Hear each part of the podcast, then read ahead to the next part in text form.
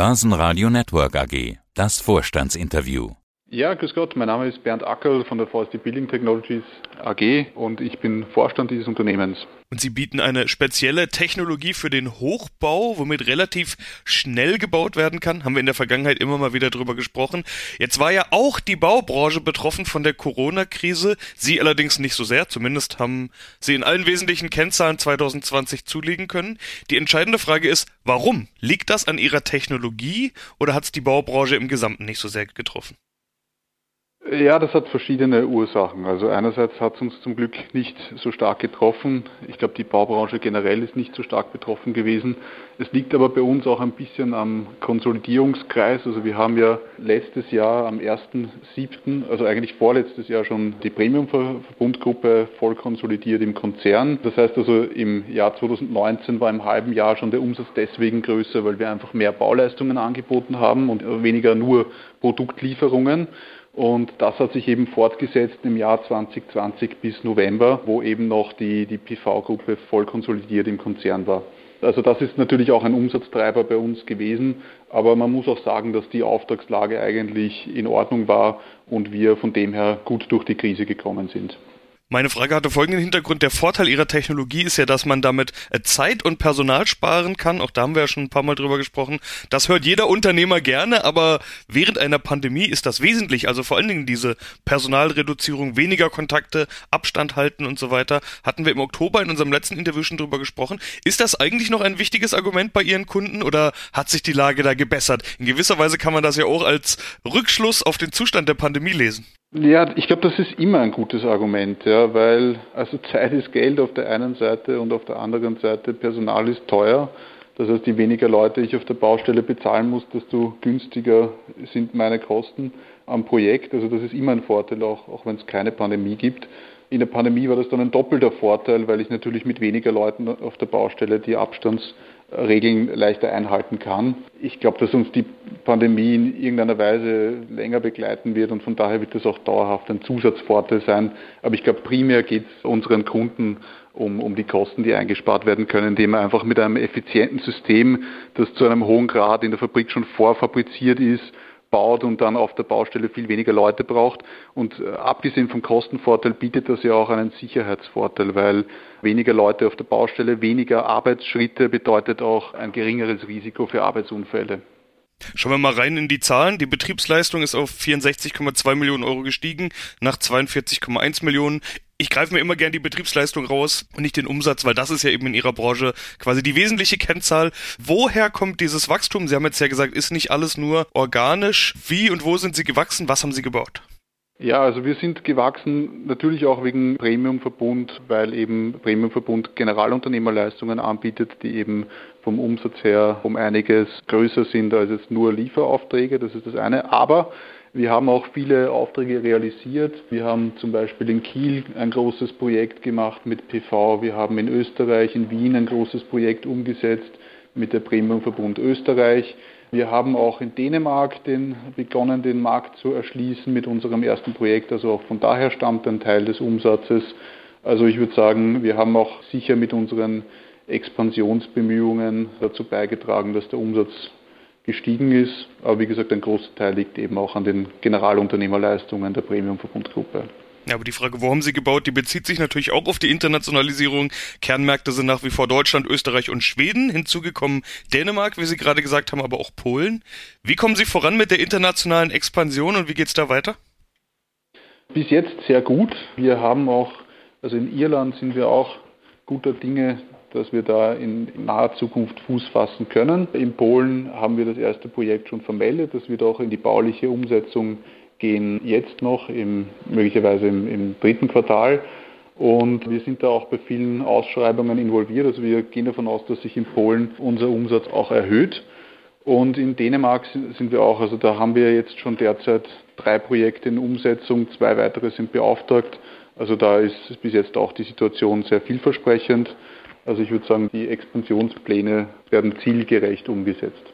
Da bleibt noch die Frage, was sie bauen. Wohnungen, Wohnheime wie Altersheime, Studentenwohnheime und sowas. Und schließlich Hotels. Gerade letzteres dürfte ja nicht allzu vielversprechend bzw. erfolgsversprechend gewesen sein. Es gibt Projektierer wie beispielsweise die UBM, die haben sich aus dem Hotelbereich zurückgezogen. Wohnungen dagegen werden nach wie vor überall gebraucht und auch gebaut. Eine der letzten Meldungen bei Ihnen, ich hatte mal geschaut, war zum Beispiel auch ein Wohnimmobilienprojekt in Wien ganz aktuell.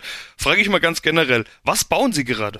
Ja, also wir bauen vorwiegend Wohnimmobilien. Also zum Beispiel in Dänemark bauen wir ausschließlich Wohnimmobilien gerade, darunter ein größeres Wohngebäude, das einen runden Grundriss hat in der Stadt Aarhus mit ungefähr 100 Wohnungen. Das ist auch von der Architektur sehr interessant, das Gebäude. Und auch in Deutschland bauen wir vorwiegend Wohnungen, Hotels tatsächlich. Also da hat sich viel verschoben. Das ist auch die, wenn ich gefragt werde, wie hat sich eigentlich die Corona-Krise auf Ihr Unternehmen ausgewirkt, tue ich mir insofern ein bisschen schwer, weil ich ja nicht weiß, wo wir stehen würden, wenn es die Corona-Krise nicht gegeben hätte. Ja, vielleicht hätten wir dann zwei, drei schöne Hotelprojekte mehr bekommen in Deutschland. Ist schwer zu sagen. Hotel tut sich momentan ganz wenig. Wir bauen auch gerade kein Hotel. Also das, das ist einfach so. Aber Wohnimmobilien, mehrgeschossige Wohnimmobilien, das ist das, wo wir tätig sind. Wie voll sind die Auftragsbücher gerade? Sie hatten eingangs gesagt, auch im Jahr 2020 waren die Aufträge da, die Auslastung da. Wie sieht's aktuell aus? Das neue Jahr hat ja schon einige Monate in den Knochen.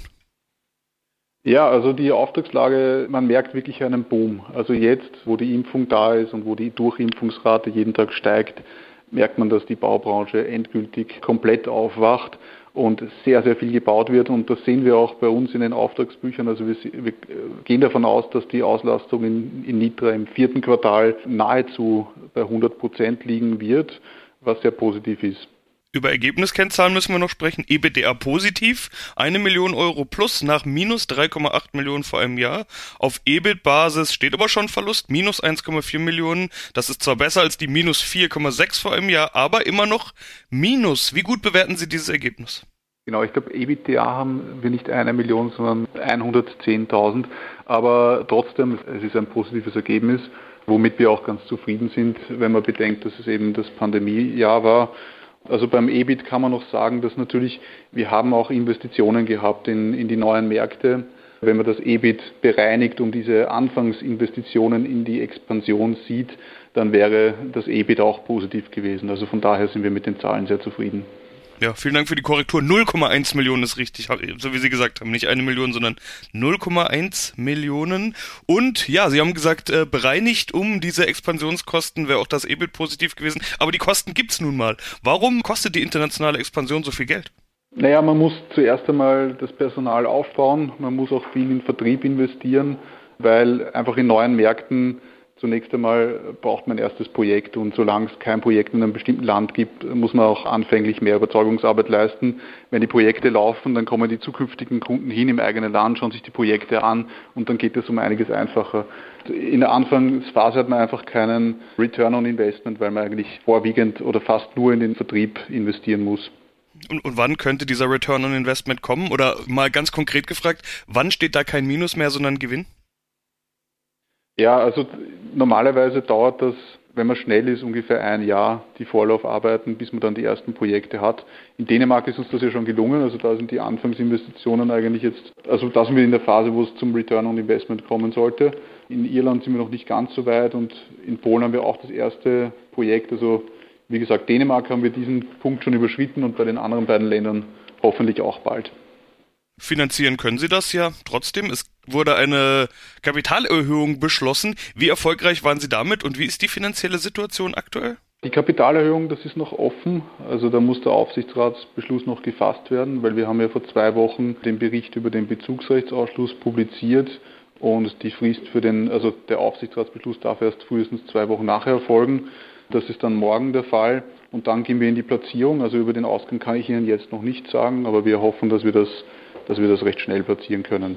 Ja, Genau, also generell zur Liquiditätssituation. Also wir haben diese Kapitalerhöhung beschlossen, um auch ein bisschen einen, ein bisschen einen Boost zu haben jetzt für die Expansion, weil wir doch die Expansion in mehreren Ländern haben.